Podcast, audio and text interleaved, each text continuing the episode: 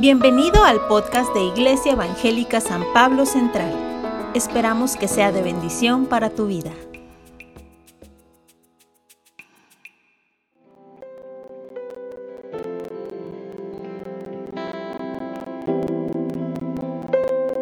tardes Iglesia.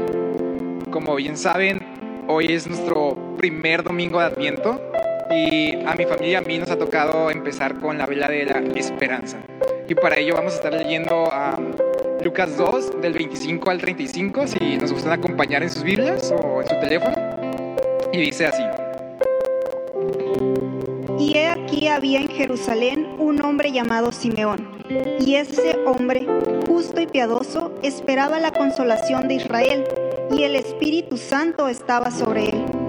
Y le había sido revelado por el Espíritu Santo que no vería la muerte antes que viese al ungido del Señor. Y movido por el Espíritu, vino al templo.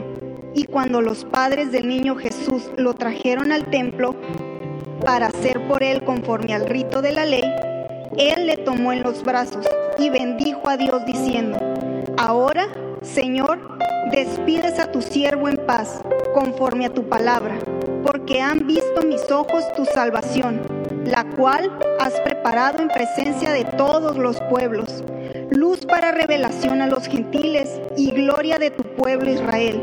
Y José y su madre estaban maravillados de todo lo que se decía de él. Y los bendijo Simeón y dijo a su madre María, He aquí, este está puesto para caída y para levantamiento de muchos en Israel, y para señal que será contradicho. Y una espada traspasará tu misma alma para que sean revelados los pensamientos de muchos corazones. Iglesia, la esperanza hace que el alma se llene de certeza y seguridad. Y no es una certeza basada en fuerzas humanas, sino es el poder de Dios. La esperanza hace al hombre atrevido en sus empresas. Un desánimo jamás emprenderá nada, ni sobrenatural ni humano. A Dios le agrada que esperemos en su poder ilimitado. El hombre esperanzado es dócil. Se deja conducir por Dios en las circunstancias más diversas y confía más en Dios que en sí mismo. La, docilidad de Simeón eh, permite que el Espíritu Santo hable por su boca, anunciando al Mesías como luz que ilumina a los gentiles. Escuchemos estas palabras proféticas dichas por el Espíritu Santo a través de Simeón como un aviso para ser sinceros delante de Dios y para que la fe, la, espera- la esperanza y el amor nos mantengan firmes en nuestra caminar. Iglesia, Él es nuestra esperanza.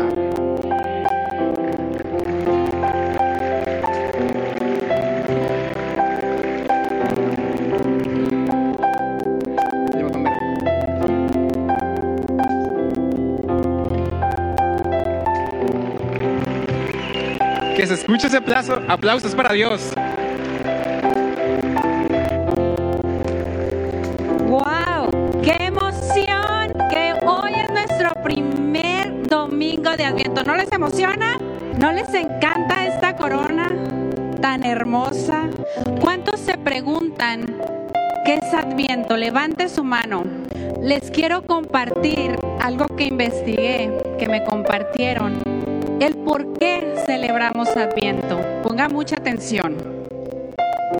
Adviento viene de la palabra advenimiento, que es la espera de que algo viene, que va a llegar. En este caso, Emanuel, el Mesías, nuestro Jesús, por allá en los años 1500, en Alemania, comenzó esta tradición de formar esta corona colocar cuatro velas, si ven aquí son cuatro velas y una grande en el centro. El simbolismo era, y es muy importante, porque el objetivo es y sigue siendo enfocar la atención de los creyentes en la razón de la fiesta que es Jesús. Distractores que nos roban el poder de recordar el milagro de la encarnación y todo lo que nos trajo a la tierra, ¿cierto? Y cada domingo se va a encender una vela durante el culto, durante el servicio. Y la última vela, la vela que representa a nuestro Señor Jesús, se va a encender en el día de luces. Y no es comercial, pero no se lo pierdan que va a estar espectacular.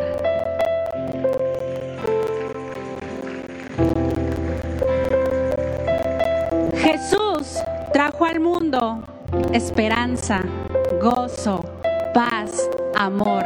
Y en eso debemos de enfocarnos. Y hoy quiero invitarte, iglesia, a que junto con tu familia elabores corona de adviento. Es tan sencilla y aquí tenemos un ejemplo de lo que vas a necesitar. Y es una corona, cuatro velas chicas, más o menos una vela grande que es la que va en el centro. Aquí puedes venir y tomarle una foto para que sepas más o menos la vela grande. Y te reúnes con tu familia. Y es, no lo, me imagino porque no lo hemos hecho y lo queremos hacer, que va a ser una experiencia extraordinaria. Porque el enfoque es Jesús y sigue siendo Jesús. Entonces tú te sientas a la mesa la decoras como Dios te dé a entender, no la quieras hacer perfecta. La decoran, la ponen bonita y ponen sus cuatro velas y al final ponemos la, la quinta vela que es Jesús. Espero que esto te recuerde cada día a lo que Jesús vino. Bendiciones.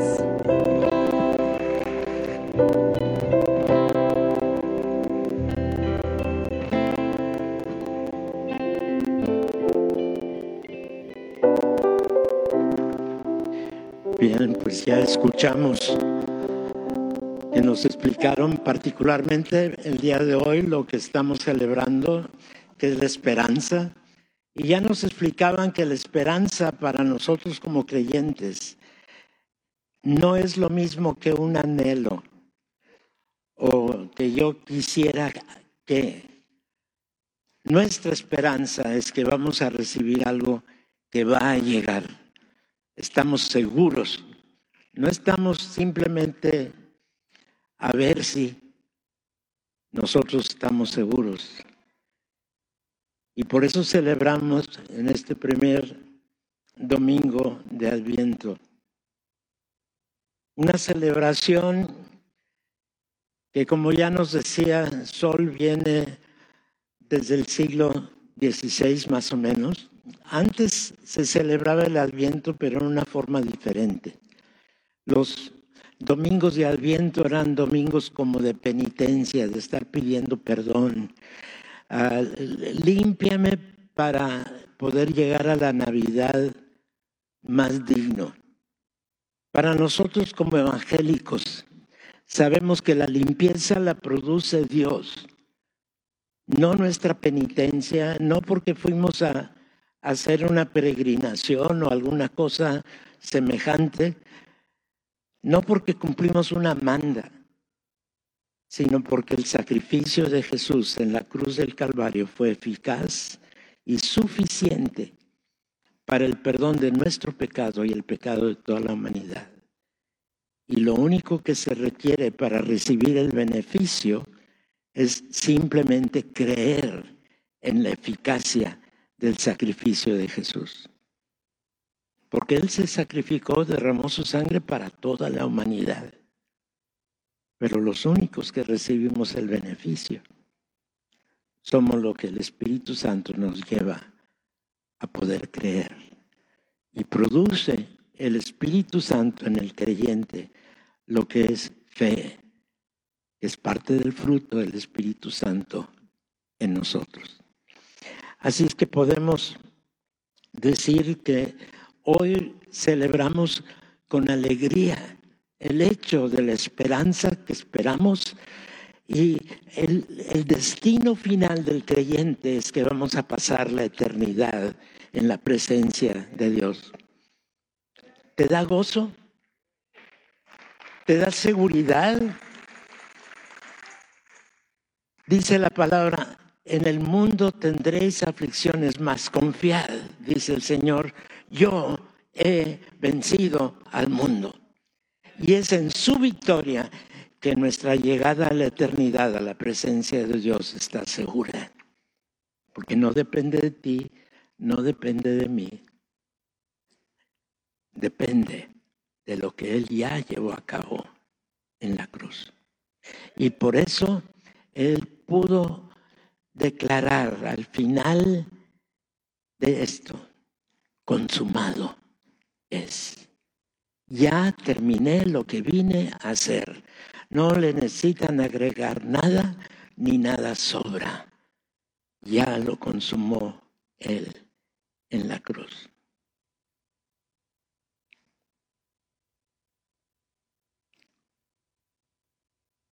En aquel tiempo que Lutero estableció el nuevo sistema de Adviento, elaborando la corona de Adviento y tomándolo como un símbolo de gozo, de gratitud, de una esperanza de algo que va a suceder con toda seguridad, de un amor que estamos continuamente disfrutando de parte del amor de Dios. En aquel entonces también él se le ocurrió poner el arbolito de Navidad.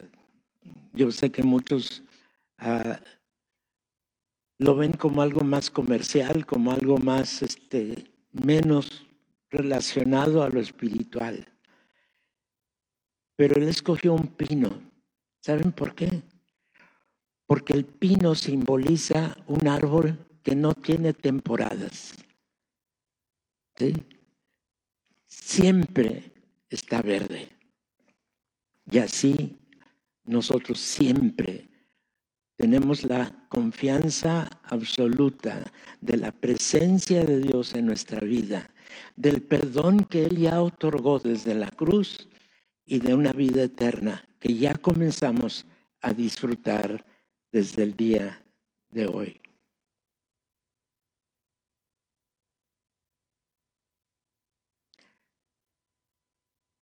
En la programación de sermones que el Consejo Pastoral escogió,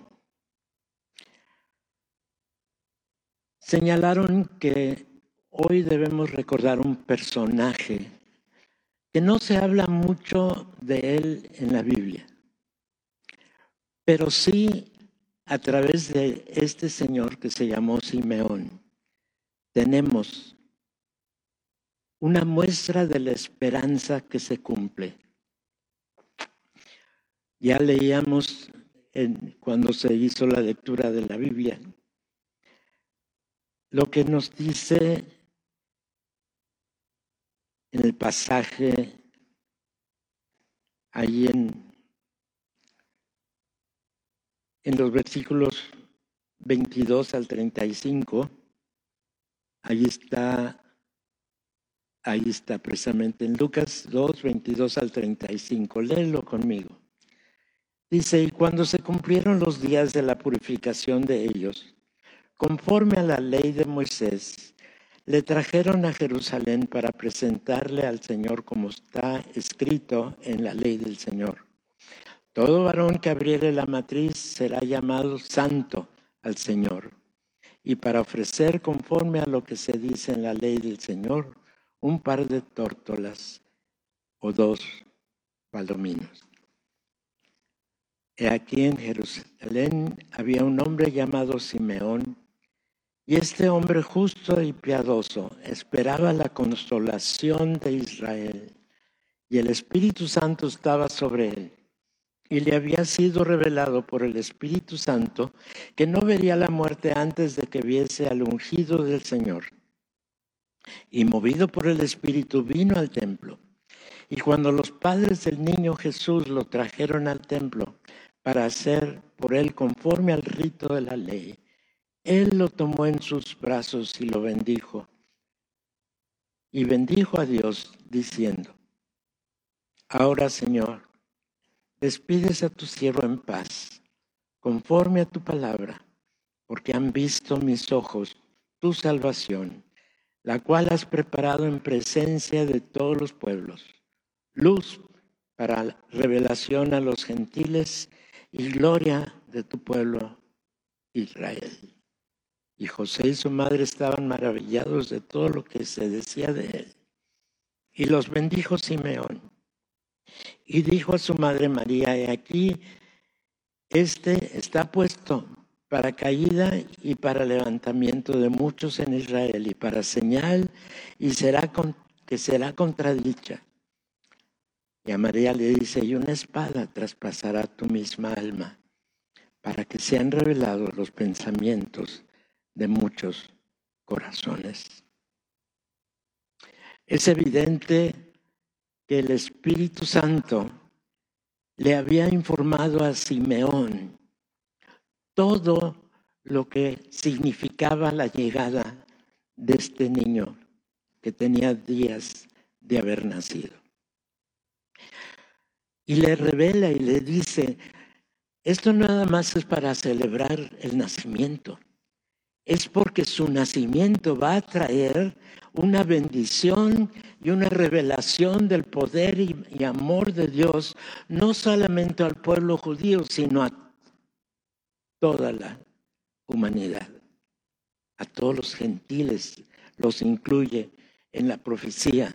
Y es importante entender que ya el Espíritu Santo le estaba diciendo a Simeón todo lo que iba a suceder, porque hasta María le dice, ¿sabes qué? Viene un día en donde tú vas a sentir que se rompe tu corazón, que se ve afectada tu alma. Y un día María estuvo presente en la crucifixión.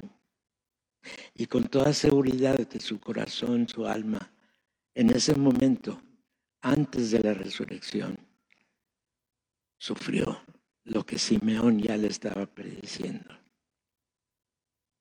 Y así el Espíritu Santo, que está en ti como creyente, te va revelando, te va explicando lo que lees en la Biblia, te va señalando, mira, esto es para esto, esto para aquello. Y así la presencia del Espíritu Santo en el creyente es esencial para el buen,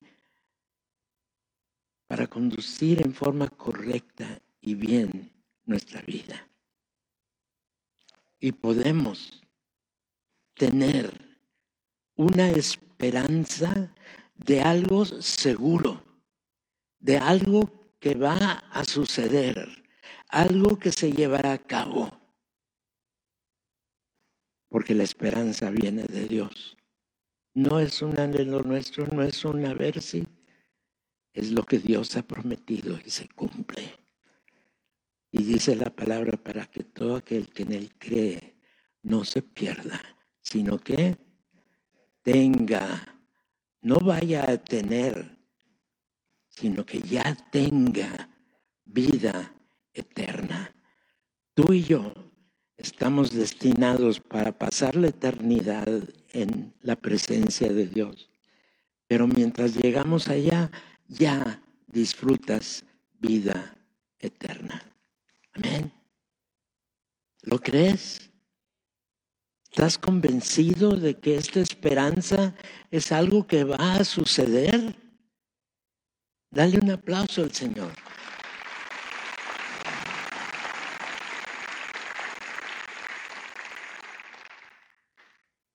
Tenemos esta seguridad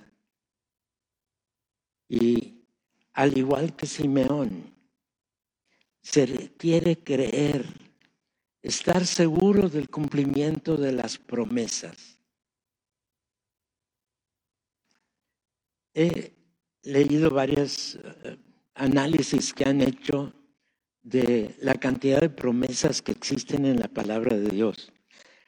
Y depende quién las esté contando y depende si las cuentan en inglés o en español o en alemán o en veto a saber en qué, llegan a diferentes números. Pero quiero decirte una cosa, las promesas de Dios son abundantes en su palabra.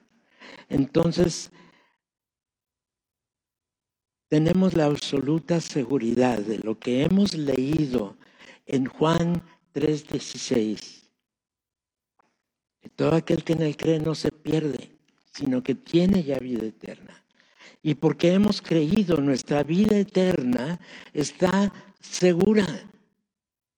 Y pasaremos la eternidad en su presencia.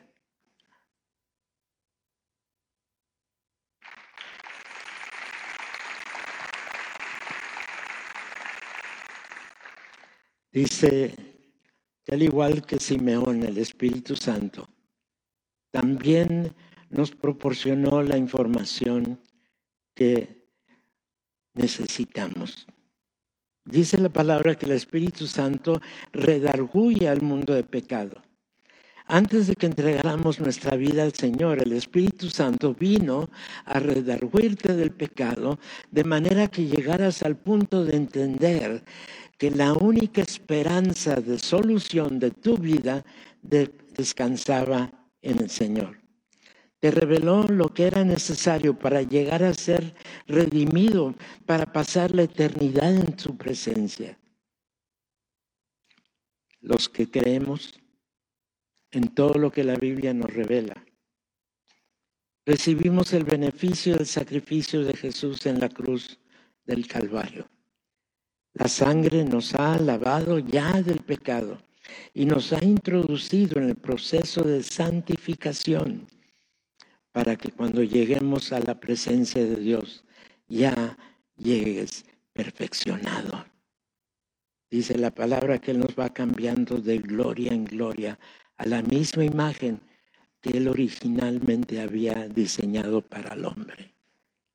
No vamos a entrar con defectos, no vamos a entrar con manchas, vamos a entrar totalmente santificados, porque es parte de lo que el Espíritu Santo está haciendo en ti. Y tenemos que agradecerle.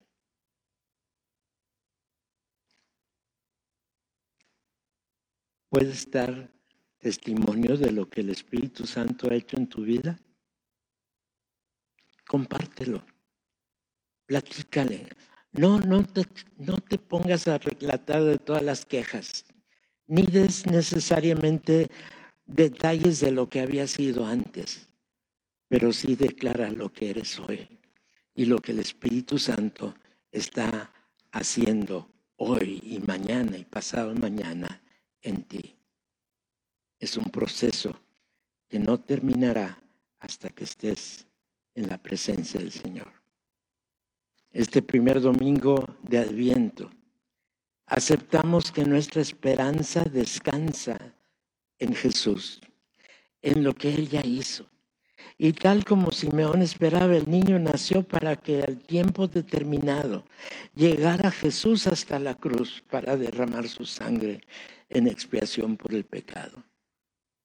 Y lo hizo, lo cumplió y cumplió lo que ya desde el Génesis, si ustedes se ponen a leer ahí en el capítulo 3 de Génesis, ya desde entonces está prometida la solución que el pecado que había producido o introducido Adán. Ya desde antes de la fundación del mundo, Dios ya tenía la respuesta. Dios ya tenía la forma de borrar aquel pecado heredamos de Adán y lo cumplió. Algo que ya tenía programado desde antes, lo cumple en Jesús. Y ahora esperamos lo que nos dice Primera Tesalonicenses 4, del 16 al 17. Dice, porque el Señor mismo con voz de mando, con voz de arcángel y con trompeta de Dios, descenderá del cielo y los muertos en Cristo resucitarán primero. Y luego nosotros los que vivimos, los que hayamos quedado, seremos arrebatados juntamente con ellos en las nubes para recibir al Señor en el aire y así estaremos siempre con el Señor. En la manera que vemos desarrollarse la cultura y las circunstancias en el mundo, la multiplicación del pecado, la indiferencia ante las cosas divinas.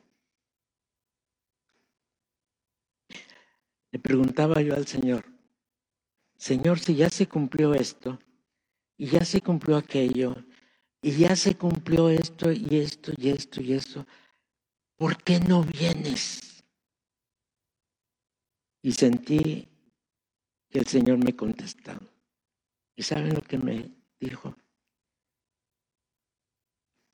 Conozco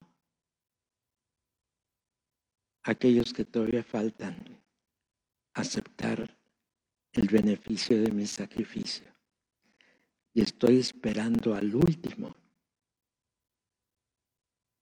para entonces venir. Porque dice la palabra no queriendo que nadie se pierda, sino que todos procedan al arrepentimiento. Así es que si tú conoces a alguien que aún no se ha entregado al Señor, puede ser alguien de tu familia, de tus amistades, de los compañeros de trabajo, de quien sea. A lo mejor es ese último que el Señor está esperando para poder regresar por nosotros.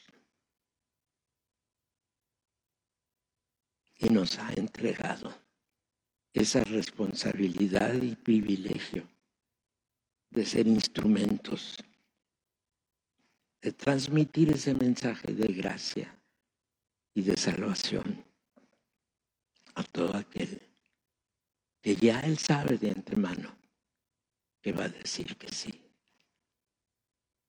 No pierdas la oportunidad de compartir tu bendición, porque la esperanza que tenemos no es ingenua o imaginaria, no es un simple anhelo, está fundamentada en todo lo que la Biblia nos ha revelado.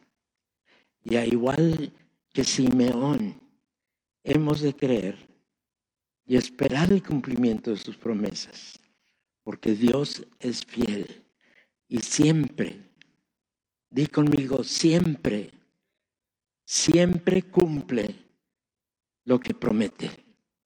¿Lo crees? ¿Lo crees? Siempre cumple lo que promete. Dale un aplauso al Señor. Y lo que esperamos lo que esperamos. Y cada uno de nosotros tiene una, eh, estoy seguro que tenemos una serie de esperanzas. Yo espero que, estoy esperando que. Y si es una cosa que el Señor prometió, lo que esperamos siempre lo va a cumplir. Créelo, créelo, créelo.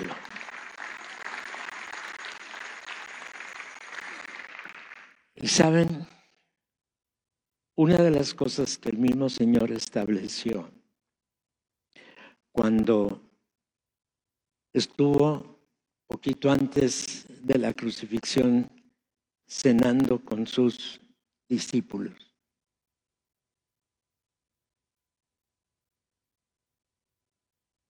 En la Pascua judía se acostumbran un mínimo de cuatro copas. Y la última copa, la última copa es precisamente la copa que señala el amor de Dios.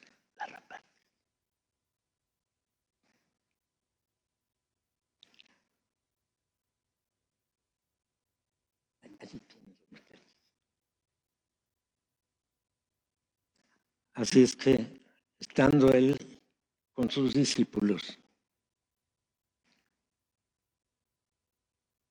Les dice, esta copa ya no está representando el antiguo pacto, el pacto que requería sacrificios de animales y que resolvía solamente el pecado cometido por esa persona. Y por eso cada vez que esa persona pecaba tenía que volver a ir a hacer otro sacrificio.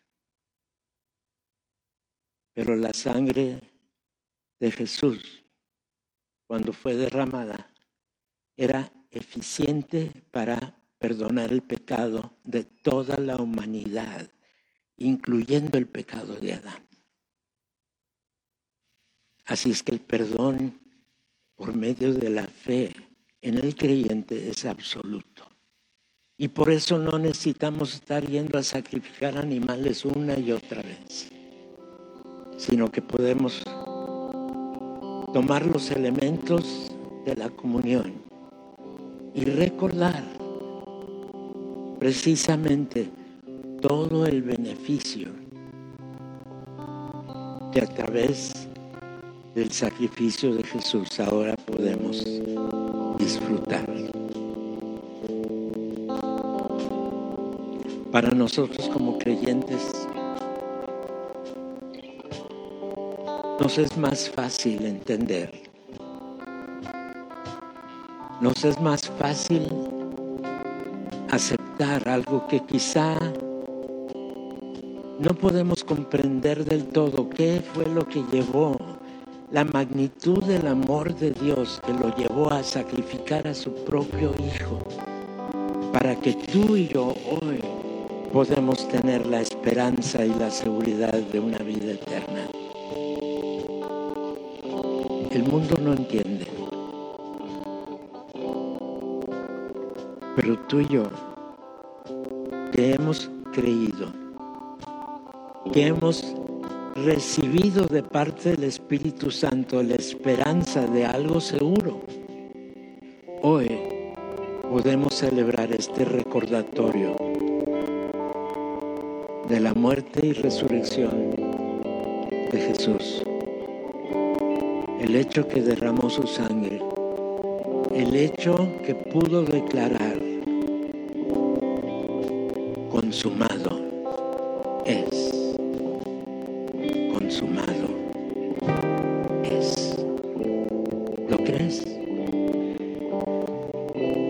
El Señor terminó lo que vino a hacer. Y hoy, tú y yo, tenemos acceso a ese beneficio. Y lo único que requerimos es dar gracias, creyendo todo lo que Él vino a hacer por ti Ya todos tienen sus elementos. Si a alguien le falta, levante la mano. Creo que ya todos estamos servidos. Y esa vez que estaba el Señor con sus discípulos, dice la palabra que tomó el pan después de haber cenado y lo partió y dijo, este pan representa mi cuerpo que fue entregado para el perdón de toda la iniquidad y para la sanidad prometida para todo aquel que en él cree. Así es que come y sea agradecido.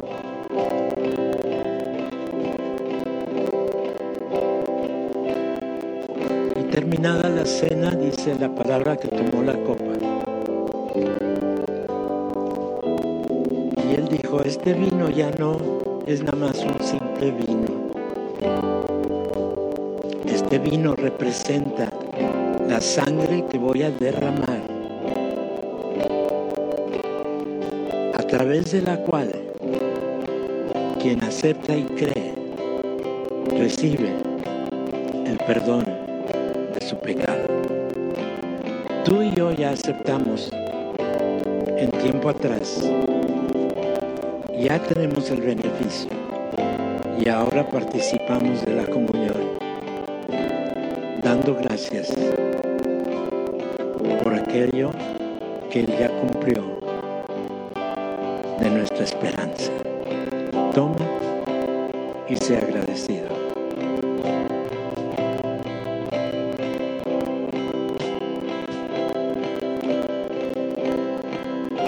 Termina diciendo que esto lo debemos estar repitiendo, recordando hasta ese día en que el Señor regrese por su pueblo. Así es que más vale que estés listo para recibirle. Ponte de pie y dale un aplauso al Señor gratitud.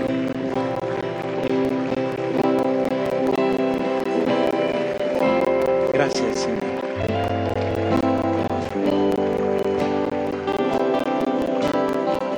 Sellamos la fe que recibimos de tu Espíritu Santo con este acto, agradeciendo todas las implicaciones y resultados que a través de lo que tú ya hiciste, ahora podemos disfrutar. Y por la esperanza de una vida eterna segura en tu presencia. Así es que bendice a tu pueblo, Señor. Ahora que cada uno vamos a ir a diferentes actividades, a diferentes lugares, sabiendo que tú vas con nosotros, a donde quiera que vayamos. Y en todo lugar donde estemos, ahí estás tú presente en nosotros, cuidando, consolando, fortaleciendo, sanando y dando una esperanza de vida eterna contigo. A ti la honra y la gloria por toda la eternidad. En el nombre de Cristo Jesús.